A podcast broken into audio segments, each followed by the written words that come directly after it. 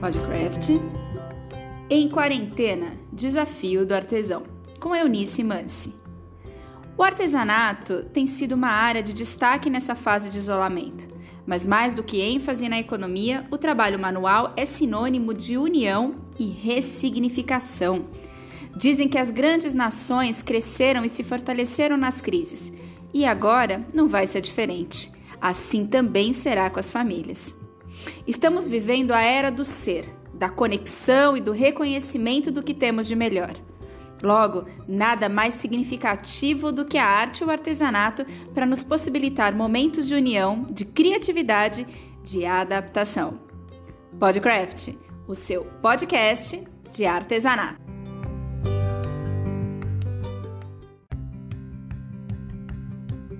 Olá, seja muito bem-vindo ao Podcraft, o seu podcast de artesanato. Eu sou Faiga Silveira e hoje o tema do nosso bate-papo é Em Quarentena, Desafio do Artesão, com Eunice Mansi. Como você sabe, eu e minha parceira de canal Craft, Beth Monta, estamos cada uma na sua casa buscando maneiras de levar informações para você da melhor forma. Em alguns momentos, como a gente já vem explicando por aqui desde o início dessa quarentena, o que deu mais certo foram os áudios individuais e os ajustes de edição. Mas em alguns casos tem sido sim possível fazer uma conversa telefônica na íntegra e a gente está adaptando isso cada vez melhor, porque foi o que aconteceu hoje. Mas como cada caso é um caso, juntos a gente vai encontrando a forma mais adequada. Antes de dar início ao podcast dessa semana, eu não posso deixar de agradecer imensamente por você que ouviu o nosso podcast da semana passada, falando do nosso projeto EAD Craft, uma nova forma de aprender e ensinar artesanato. Fica de olho porque mais informações estão vindo por aí e a Eunice é uma das nossas estrelas também. Então vamos lá? Seja muito bem-vinda, Beth Monta! Olá, eu sou Beth Monta, sejam todos bem-vindos ao Podcraft. No episódio de hoje, você pode se preparar para um papo descontraído e uma verdadeira aula de ressignificação para as famílias. É isso mesmo. Então, só para a gente contextualizar um pouquinho, como nós acreditamos que a esperança só ganha força se estiver atrelada à ação, essa foi a forma que a gente encontrou de nos estimularmos a sair em busca de mais e mais histórias e, por meio delas, ajudar você, artesão e demais profissionais da área, a se inspirar e principalmente a não parar de criar. Foi assim que nasceu a ideia do Em Quarentena Desafio do Artesão, uma iniciativa que se propõe a convidar artesãos a contar o que estão fazendo para driblar esse momento. Dia de luz, festa no mar. Hoje é um dia especial. Nós vamos conversar com a artesã e mestra do patchwork, Eunice Mansi. Ela que passou mais de 10 anos aprendendo e ensinando sua arte, buscando ajuda em diferentes fontes, criando novos padrões e técnicas e também compartilhando sua arte por meio de vídeos nas plataformas digitais. É isso mesmo. Então vamos ouvir logo esse papo, né? Porque coisa boa a gente não quer esperar. Vamos ouvir? Eunice Mansi, muito bem-vinda. Obrigada por estar aqui com a gente no podcast, no Podcraft, o podcast de artesanato. Uh, seja bem-vinda. Eu agradeço o convite, é uma honra estar com vocês. Conheço vocês há longo, né, de longa data, sei da seriedade de toda a sua equipe. Então, para mim é um privilégio estar participando desse momento com vocês. Ah, que, que querida. Ah, Eunice, você é uma das professoras de patchwork mais bem conceituadas e reconhecidas do mercado. Há anos conhecemos o seu trabalho e a sua história, mas conta pra gente um pouquinho uh, como, que, como que o artesanato e o patchwork surgiram no seu mundo, porque eu sei que você veio de um mundo bem diferente, né? É, eu nasci numa casa de costureiras então, as minhas irmãs, eu, eram duas irmãs que costuravam. A minha mãe tinha máquina de costura, mas fazia só enxovais, ela não costurava roupas. E o meu pai é, era um artesão, assim, é, de muito talento, mas ele não. Quando eu nasci, ele já não trabalhava mais com artesanato, ele já trabalhava numa in, indústria.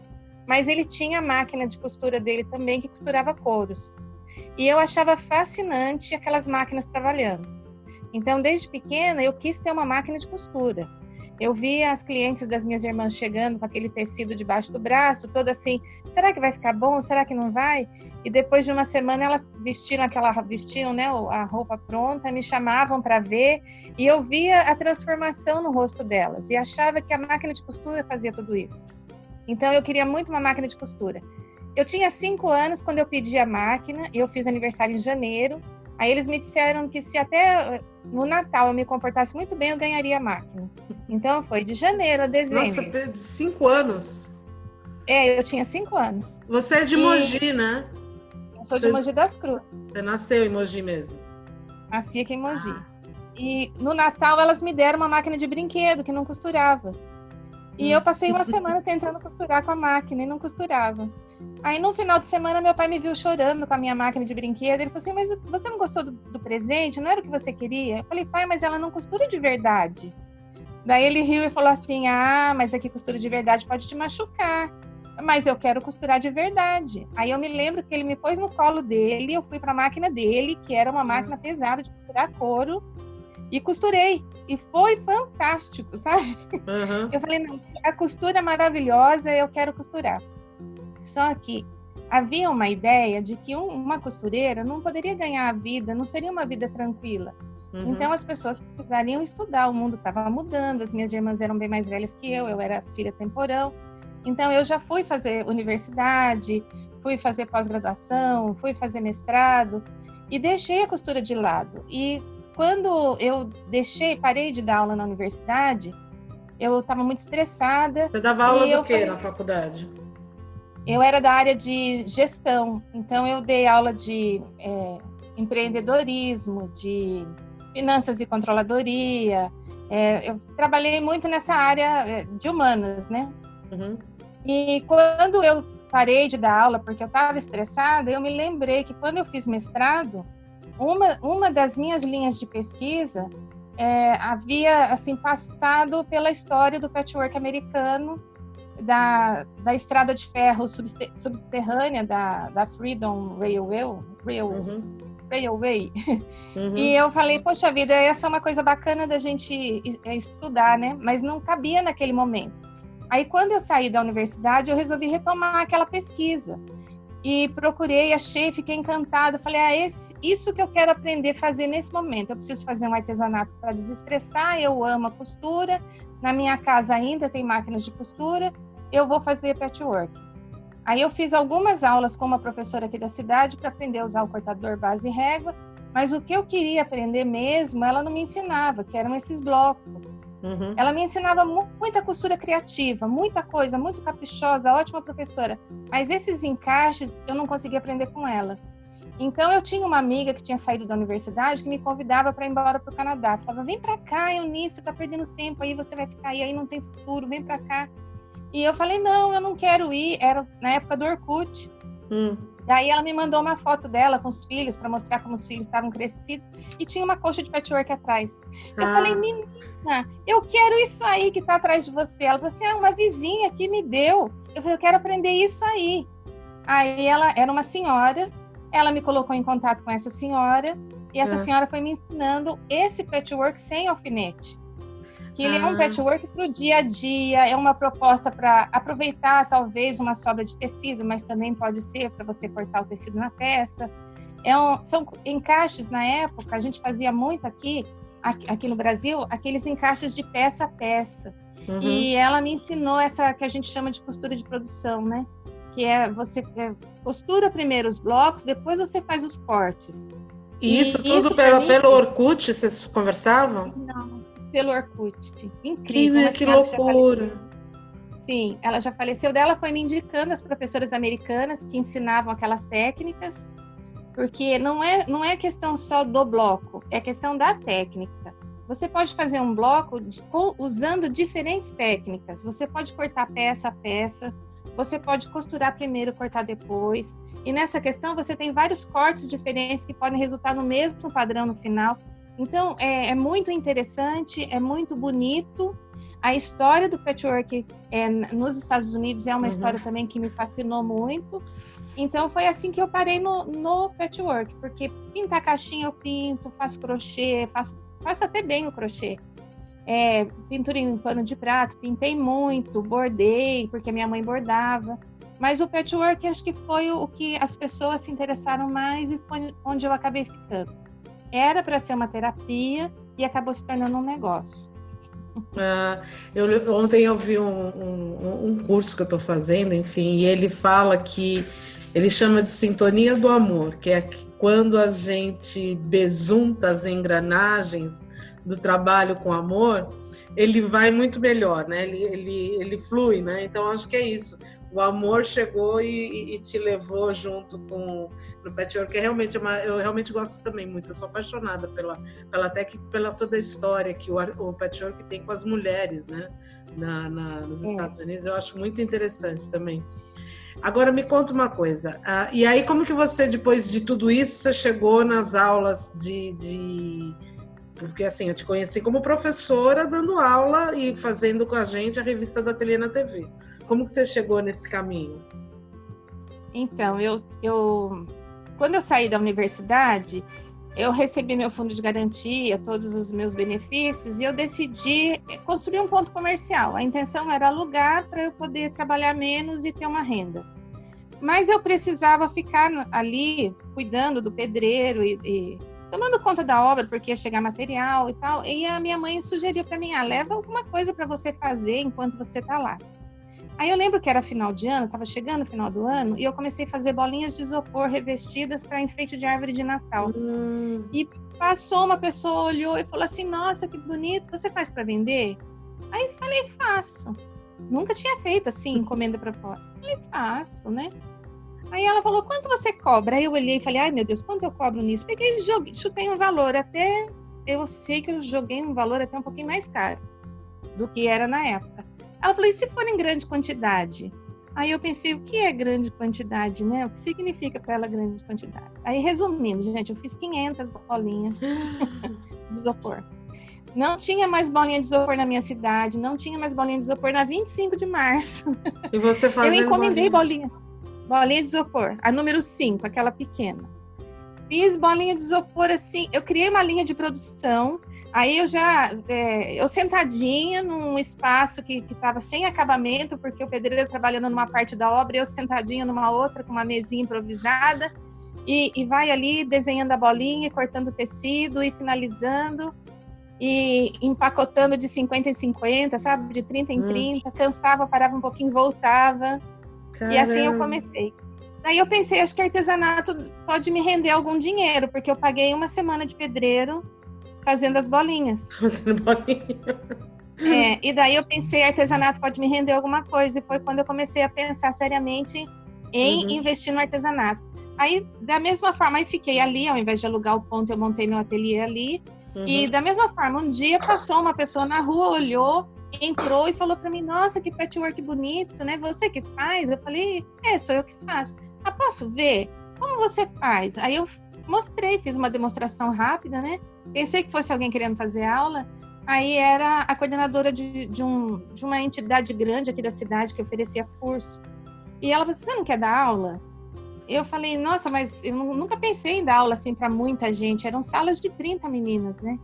Uhum. Aí ela falou assim: não, a gente começa devagar, você pega uma vez por semana só e tal. No fim, já queriam, no final de uns dois anos, já queriam que eu coordenasse tudo. Eu falei: não, gente, eu quero uma coisa menor, menos, menos.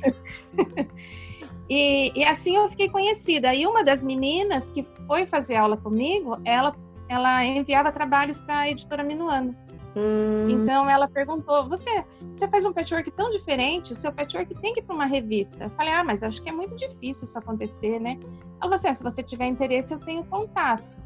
Aí ela mandou algumas fotos dos meus trabalhos sem falar comigo. E a editora entrou em contato e eu comecei a fazer da editora Minuano, que era também quem fazia o Ateliê na TV. E foi assim que a gente acabou se conhecendo. Ai, que legal. Me conta uma coisa, mas eu assim, então você assim, você entrou no, no artesanato também como professora, né, fazendo, mas também como professora, e você estava com muita, muitas aulas presenciais agora, né?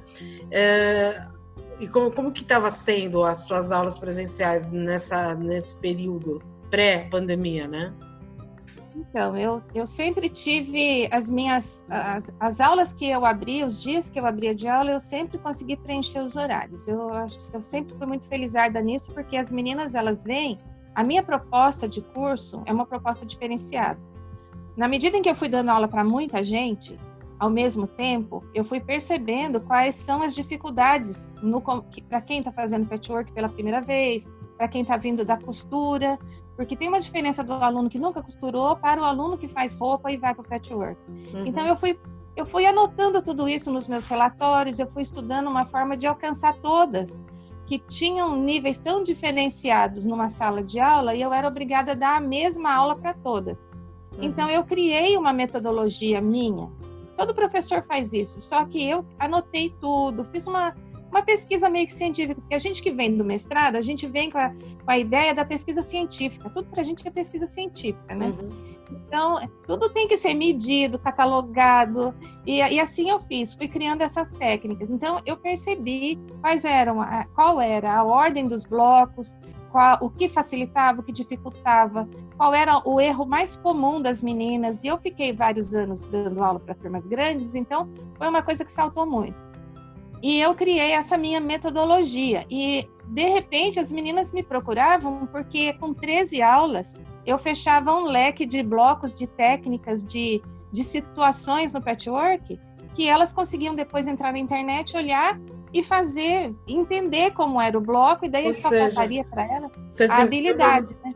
Você desenvolveu uma metodologia de didática para ensinar patchwork específica.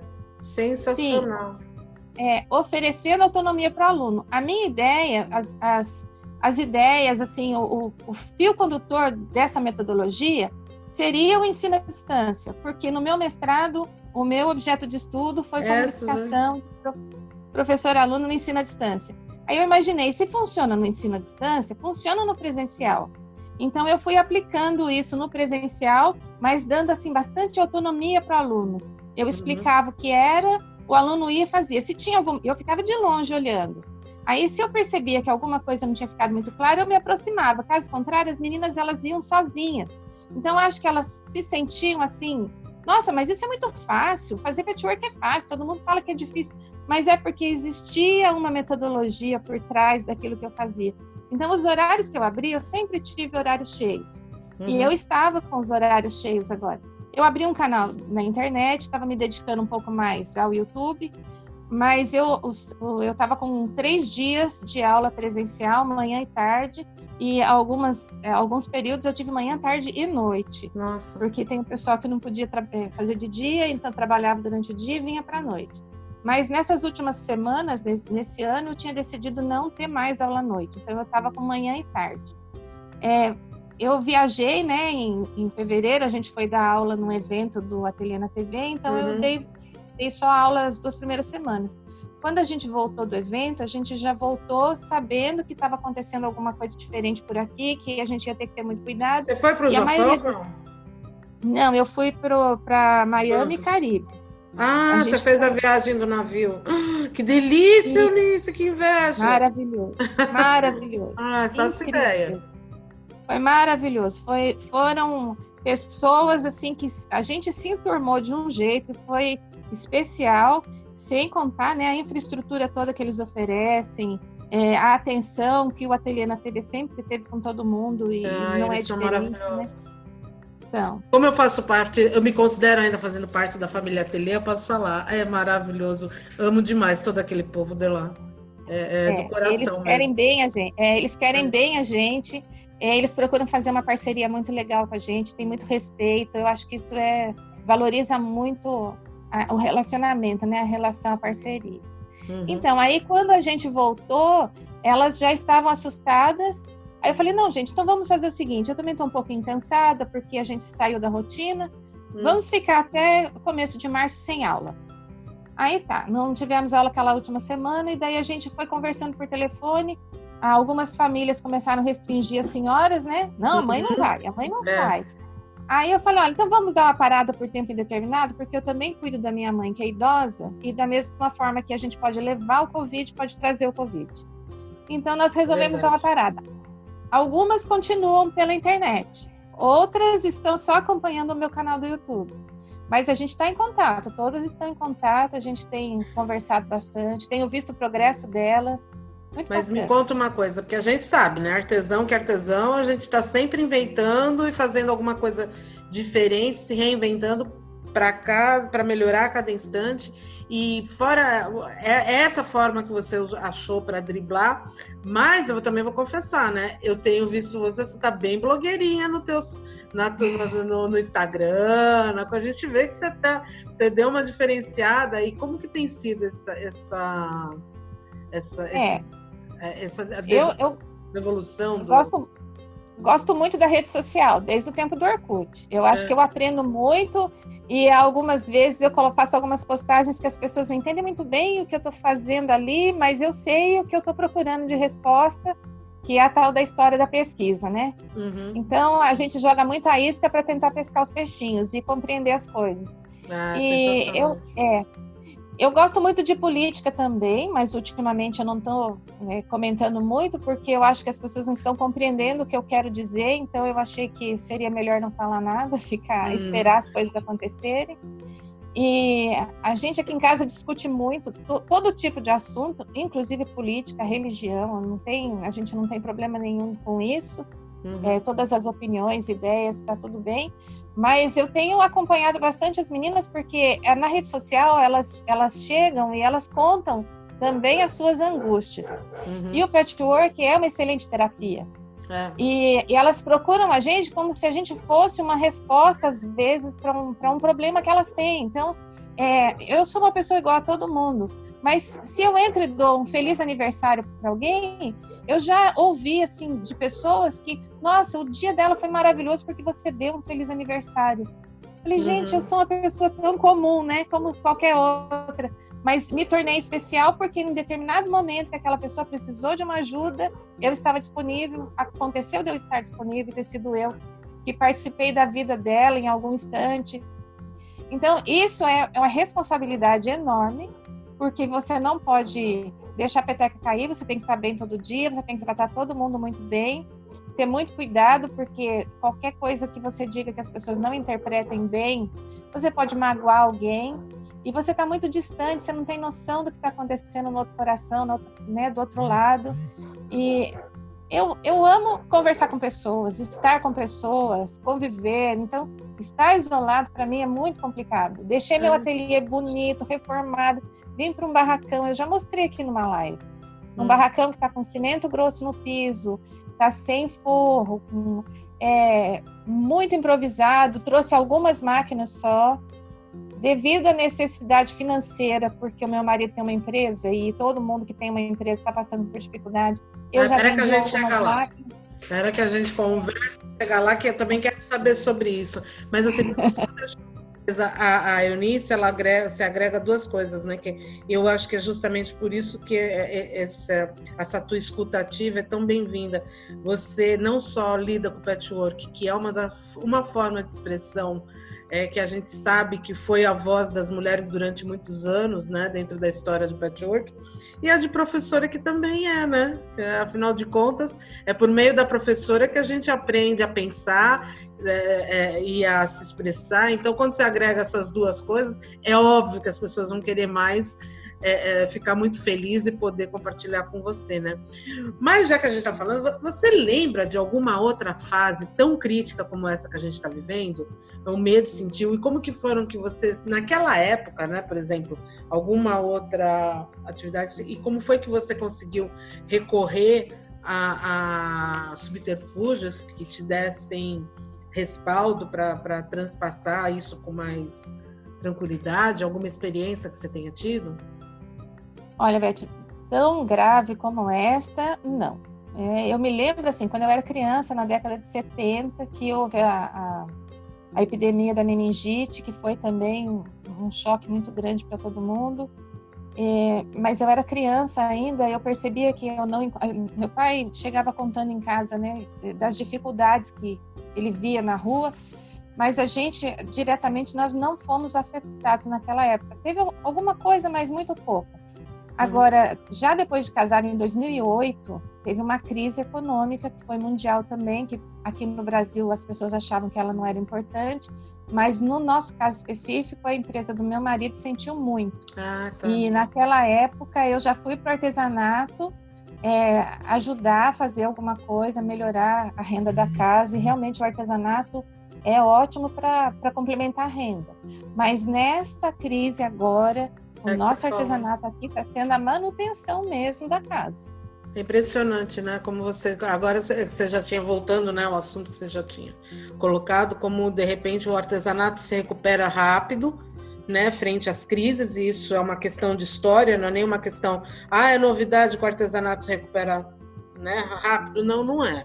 Vamos lembrar que eu, a, a, profissão mais antiga do mundo ela, ela sobreviveu foi justamente graças a isso, né? Esse poder do, da recuperação rápida e como como ela pode ser generosa com todos, né? Na, e agregar a família e, e manter a família. Como que está sendo essa essa situação com você? É, então a gente é, aqui em casa nós é, trabalhando tem meu filho que está em home office eu que estou com o canal do YouTube e, com alguns parceiros ainda que me pedem um trabalho ou outro e eu estou conseguindo atender, mas a gente voltou mesmo para as parcerias de um mês para cá, porque no começo nem os fornecedores tinham material, porque foi a loucura, como a gente trabalha com tecido, a loucura uhum. das máscaras, né? Quem trabalha é, com tecido teve muita dificuldade em conseguir atender as demandas, né? Uhum. Então, eu, aí eu optei por usar os retalhos. Falei, olha, deixar as parcerias de lado, as aulas estão assim muito devagar, né? Porque a gente é uma ou outra que continuou online, continuou pela internet. Aí eu ataquei meus retalhos. Gente, o que eu fiz com os retalhos? Ó, muita gente falou para mim que passou a olhar os seus retalhos com outros olhos. Uhum. Porque realmente. Aí eu fui buscar as técnicas bem antigas, as primitivas do patchwork, né? Ah, é sensacional isso é, que aproveitava tudo e, e, o canal do YouTube passou dos 100 mil inscritos. Eu, eu vinha vi. patinando. É, de repente ele passou e porque eu fui buscar essas técnicas que estavam assim, estão se perdendo, né? Uhum. Porque a, a, com a tecnologia, com o avanço da, das máquinas de costura, da produção em massa, o trabalho artesanal ele foi ficando esquecido. Então, quem conseguiu chegar até aqui com informações é porque tinha livros, é porque a família manteve a tradição de fazer. Mas uhum. agora, de novo, com a divulgação em massa, eu acredito que vai se, se universalizar novamente. Uhum. E eu acho até interessante, Beth, que eu vejo que tem países aí que não, não tem cortador base régua. Elas usam tesoura, elas é. usam o giz, a régua a tesoura. Uhum. Então, quando a gente fala para o mundo inteiro, como é o caso agora com a internet, você precisa conhecer as técnicas que são possíveis para quem está lá do outro lado. Uhum. Então, isso também remete muito a mais pesquisas, né? Uhum. E é legal porque você as suas ideias vêm de, a gente sente que as suas ideias vêm de um estudo, não são aleatórias, elas têm uma base para poderem nascer. E é legal também que a gente vê que é, essa base sólida de onde elas são, são originais, elas repercutem, né? Elas, elas, elas vibram por aí, vão e vão, vão é, trazendo né, boas, bons, bons louros colhidos disso. Agora vamos combinar, né? As suas peças são diferenciadas e dois quesitos de detalhes são a fartura de detalhes e a riqueza de materiais. E eu acho que aí a gente casa, né? A riqueza de materiais, porque você consegue ter um olhar generoso e abrangente. Então, às vezes, é, o, o combinar tecidos aleatórios pode ter uma, uma, uma riqueza muito grande, né? Mas, de qualquer maneira, fora isso, como que você tem feito é, a gente já viu que você conseguiu recorrer. E agora, nesse momento, com os fornecedores de tecido, matéria-prima, como você tem. Você conseguiu já, já retomar isso? Ou você ainda está nos retalhos de estoque que você tinha? Não, já consegui. Já, já consegui é, receber alguns materiais. É, eu não tenho assim com fartura. Mas eu tenho tudo que eu preciso, eu consigo trabalhar. Até houve essa preocupação, eu imagino, dos, dos fornecedores procurarem abastecer primeiro os professores que trabalhavam com as marcas, né? Porque uhum. sem matéria-prima a gente também não consegue divulgar. Então, nós já retomamos esses trabalhos e já esse fornecimento já está regularizado. Mas a notícia que eu tenho desse pessoal que produz, desses fornecedores, é que para eles foi uma loucura imensa. porque eles tiveram que fechar as portas, tudo teve que parar, mas eles tinham pedidos além do, do comum, porque foi um período de demanda excessiva. Então eu, eu falava para eles: olha, eu nem vou ficar muito no pé de vocês, porque eu sei que deve estar uma loucura. Uhum. O que normalmente me respondiam em meia hora passou a ser respondido em dois dias. Ai, me perdoe, mas a gente não conseguia. Tranquilo, eu sei que deve estar mesmo. Foi uma loucura para todos os segmentos, né? Uhum. Mas eu acho que o artesanato, o Beth, a gente estava falando, eu acho que o artesanato, ele, ele, nas crises, no ano passado, já se falava de uma crise e já tinha uma dúvida se a mega artesanal ia ser boa. Né? Eu não sei se uhum. você ouviu esses comentários, mas eu, muita gente falava assim: a mega esse ano vai estar tá vazia. Eu falava, vai estar tá nada, gente. Agora é que todo mundo vai para o artesanato. Uhum. Porque é muito comum, sempre que você vive uma crise financeira, é. o pessoal vai para o artesanal. E o artesanal salva é, o arroz com feijão, a conta de uhum. luz, a fralda da criança. E as pessoas começam a perceber que lá no começo tudo era artesanal. Se uhum. você for pensar nas escolas é, de séculos passados, né? Sim. Como é que se aprendia um ofício? Você ia para a casa do mestre artesão. Uhum. Então, ser artesão era um privilégio, porque quando, quando você tinha a possibilidade de aprender com um artesão profissional, esse artesão era muito bem pago. É, uhum. É, e a gente foi perdendo isso. Esse saber foi sendo, foi se transformando numa coisa sem importância. E agora, nas crises, especialmente nessa crise, as pessoas estão ávidas pelo saber, estão procurando, elas querem uhum. aprender. Há um desespero por, o como se faz, né? É, eu adoro escutar isso, porque é, é, de verdade a gente ter esse resgate de, e essa valorização, porque eu acho tão injusto né, o, que, o que se fez com o artesanato, principalmente aqui no Brasil. Na Europa, ainda o, o artesanal, na Europa, ou mesmo nos Estados Unidos, ele ainda tem um, um respeito maior. Agora, aqui no Brasil, parece que as pessoas acham, né, delegaram um sentido tão é, é, complicado a, a, a, profissão e eu fico tão feliz de saber que ela está renascendo, que ela está tá, tá vindo. Agora me conta uma coisa, você fala de artesão, a gente conversando de artesão aqui, teve algum artesão ou alguma alguém que te inspirou de alguma maneira? Quem que foi? Como ou como foi, né? então, né? É, essa senhora né, do Canadá, que já hum. faleceu, que me ajudou bastante, e ela foi me apresentando várias professoras. E Teve uma americana é, que se chamava Pamela Bono. Eu acompanhei muito e eu gostava muito do raciocínio lógico dela e fui entendendo algumas coisas na forma que ela explicava, né? E só que de repente a Pamela sumiu, desapareceu. Ela tinha um, um grupo pequeno. Eu não falava quase nada porque eu falo um pouco de inglês, mas muito pouco.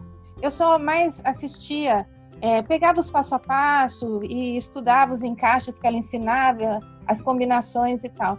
E de repente ela sumiu e desapareceu e cadê, cadê? Deletaram a página dela e meses depois eu fiquei sabendo que o Pamela Bono era um, um, um pseudônimo e que hum. ela era uma cantora americana de música country ah, e que ah. ela costurava nas horas vagas. É, e quem era trailer, a cantora, você sabe? Não sei. E eu só sei que houve um acidente e ela faleceu. Ela e o marido faleceram no acidente. Ah, ah. Aí é, o filho não, não fazia ideia que aqueles e-mails que ele estava recebendo era de um pseudônimo da mãe dele. Que e nem que as cobranças... E ele deletou tudo. um acervo incrível, maravilhoso. Aquela mulher tinha uma pesquisa no patchwork. Nossa, aquilo era, era delicioso de ver. E, e a gente, e ela fazia assim: quem é do clube pode usar tudo que ela criasse. E ela criava coisas incríveis. Ela falou assim: olha, quem é do clube pode usar tudo que eu crio, não tem problema nenhum. Se for para fora, se for, se você for fazer para você, nem se preocupe com direito autoral, porque é uma questão muito séria lá. É. Agora, se for para fazer num evento externo, que parte da renda seja beneficiada, seja um evento beneficente. Então, já teve dia de McLanche feliz com as costuras dela, né, com os blocos dela e, e hum. o que hum. ela fazia. E, e às vezes acontece, ela faleceu em setembro, aí quando é, é, chega setembro, a gente começa a procurar a turma do clubinho, né? Para tentar fazer uma homenagem para ela na internet, porque ela me ensinou muito. Me ensinou muito mesmo. Que, que história louca. Que... Isso dá filme, né? Vamos mandar para Hollywood que, que dá filme lá em Hollywood. Para pensar, hein? Descobrir o roteiro. Vê, olha, uma pessoa que ensina tudo o que sabe, abre mão de direito autoral e nem o próprio nome dela a gente sabe até hoje, a gente não sabe. Que, que ano, que, que mês que ela morreu? Setembro de ela que faleceu, ano? Setembro. Ela faleceu dia 17 de setembro. De que ano? Ah, já tem alguns anos, hein? Já tem bem uns seis anos ou mais, hein? Ah, então deve ter sido 2014. Vamos dar a busca de cantora americana que morreu em acidente. Quem sabe a gente acha, né? Vamos procurar. Me conta uma coisa. A gente já falou no início do, desse podcast que nós do canal Craft acreditamos na esperança associada à ação para fazer as coisas acontecerem. Então me diga uma coisa: qual a sua maior esperança ou quais as suas maiores esperanças para quando tudo isso passar? O que você está fazendo para isso acontecer? É, eu acho que nós vínhamos, isso a humanidade toda, não só o Brasil, não só minha casa, não só minha vida, mas acho que todos nós a gente vinha se ancorando muito nas coisas materiais. Então, eu, o que eu percebi foi que até comentei isso numa live, que de repente eu estava num espaço confortável, bem acabado, bonito, bem montado, e por ser meu, por estar tudo imposto em dia, tudo em ordem, eu achava que aquilo eu estava segura. E de repente eu vim parar num barracão sem acabamento, com algumas máquinas e percebi que não há segurança nenhuma nas coisas, mas há nas pessoas. Uhum. Então eu acho que é, esse isolamento também serve para a gente perceber como as pessoas são importantes para nós. A uhum. gente talvez não sinta tanto porque ainda temos a internet, podemos conversar pela internet, podemos nos ver, mas a convivência entre, pessoas, entre as pessoas, a tolerância, a, a partilha, eu acho que tudo isso tem que ser melhor daqui para frente. Não dá para a gente voltar na mesma correria que era, passando pelas pessoas sem enxergar quem está ao nosso lado no, no trem, no ônibus, é, no banco da missa, é, não dá. As pessoas têm que ser a prioridade da nossa vida, não as ah, coisas. Bonito isso, Eunice. Ó, a única coisa que a gente não consegue fazer ah, nesse momento é dar aquele abraço, mas nessa hora, ó, sente aquele abraço, porque deu uma vontade de dar um abração. Agora conta para mim, tem mais alguma coisa que você queira acrescentar, que a gente tenha deixado passar, ou mesmo alguma mensagem, que apesar que você mandou essa mensagem tão bem, que até, fiquei até emocionado, para deixar para os nossos ouvintes mais alguma coisa? Então, eu acho que, é, acima de tudo, em primeiro lugar, Beth, a gente tem que ter confiança na gente mesmo. Se você achar que você é uma pessoa que não consegue passar uma linha no fundo de uma agulha e pregar um botão, e pregar não, costurar um botão, né? A gente vem com a história velha do pregar botão, não é prego, né? Costura, uhum. costurar um botão. É, se você achar que você não vai conseguir passar aquela linha naquela agulha, você já não vai passar. Então, a primeira coisa, você tem que encher o pulmão de ar, endireitar sua coluna, levantar sua cabeça e falar: eu vou conseguir. Uhum. Se não for exatamente como eu penso, alguma coisa, algum passo adiante eu vou dar. Esse é, o, é o primeiro, a primeira coisa. Primeiro, acreditar que você é capaz, que você pode. Segunda, escolher algo que você goste de fazer, algo que você sinta, não, isso aqui eu tenho habilidade, para isso aqui é, eu, eu consigo. Não precisa vir para o artesanato, você pode ir para uma culinária, você pode ir para é, madeira, você pode. Madeira que eu digo é entalhar mesmo alguma coisa uhum. é, um, um, objeto ou um móvel, você pode ir para pequenos reparos, você pode fazer o que a sua mão puder fazer, o que você acreditar que a sua mão é capaz de fazer, procure fazer, procure desenvolver habilidade aliada à técnica. Uhum. Se você gosta e se você tem a técnica, você vai desenvolver habilidade. Eu acho também que muita coisa é dom. Eu acredito em Deus, eu acho que muita, muita coisa que acontece na nossa vida é porque nós temos dom para aquilo, então naturalmente a gente procura aquilo. A uhum. gente se interessa por aquilo que já é natural, que a gente já nasce assim. Há pessoas que acham que não, que a gente pode desenvolver todo e qualquer talento e qualquer pessoa. Então, eu acho que é muito a técnica aliada ao gosto pessoal e acreditar que você pode, que você, se você quer fazer, você vai conseguir fazer. Uhum. Talvez não faça com a perfeição, tem aquele a expectativa e a realidade que a gente tem visto muito, né? Uhum. Mas nem sempre, nós já conversamos uma vez sobre isso, o que você faz pela primeira vez não vai sair perfeita, não vai ser tão bom quanto aquilo que a prática e a habilidade te levaram a fazer. Então, se alguém aí pensa em começar artesanato e falar, ah, mas eu não dou para isso, eu tenho certeza que em algum ramo do artesanato ou do trabalho artesanal você vai se encaixar porque todo mundo usa as próprias mãos para fazer alguma coisa. Uhum. Então, de repente, aí está o caminho de conseguir uma renda extra ou até a manutenção mesmo da casa. Ai, sensacional. Eu falo assim, o que, a, é, o que o coração manda, as mãos obedecem e fazem, e faz, né? Elas mandam bala, não é só você.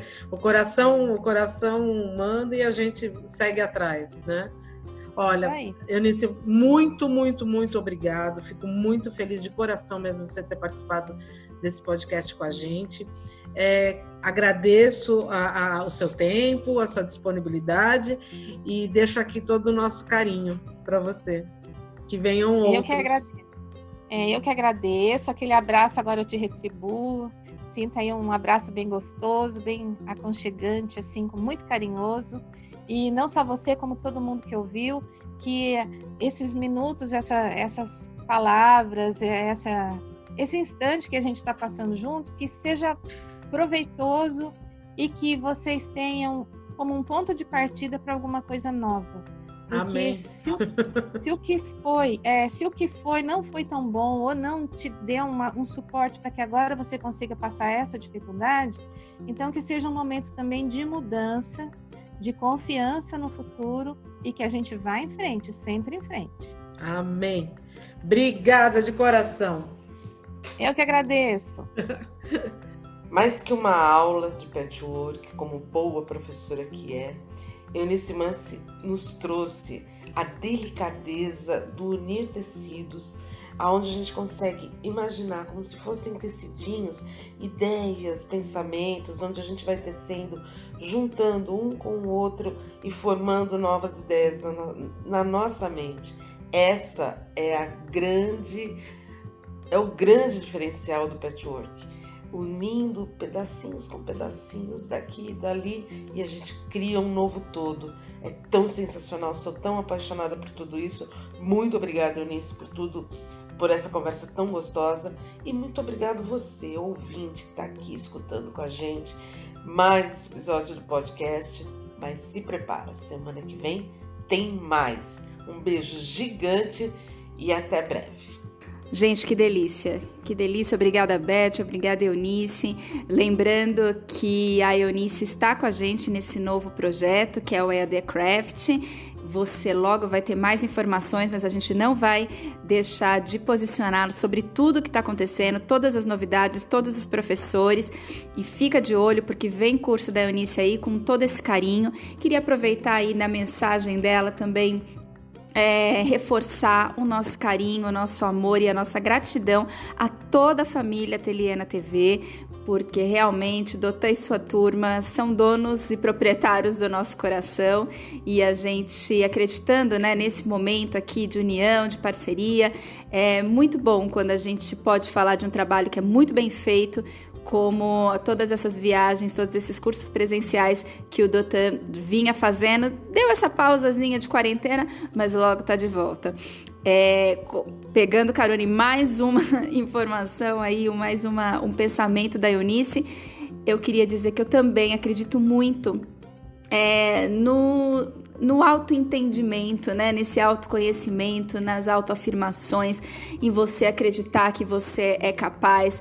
Nós, só por sermos brasileiros, já somos tão criativos, tão habilidosos e que o artesanato ele ganhe cada vez mais visibilidade, cada vez mais respeito, porque é o que ele merece. É o que a gente vem tentando fazer desde o início do canal Craft, de agora bancou essa iniciativa que é o EDCraft, o EAD Craft, para poder é, levar mais informação de formas diferentes e, e ao máximo de pessoas. Isso sem contar aí as nossas carreiras profissionais, todo, todos os anos dedicados ao artesanato, porque como a gente gosta de repetir, é, o artesanato é, o nosso, é a nossa paixão, mas o artesão é o nosso propósito. Então é isso, gente. A gente vai ficando por aqui. Eu só queria dizer que se você gostou dessa nossa conversa, que continue explorando as novidades do canal Craft, falando desse assunto que a gente ama, que é o artesanato, e dizer que a gente se vê na próxima semana aqui no Podcraft, o seu podcast de artesanato. É isso aí. Um beijo. Fique em casa, por enquanto.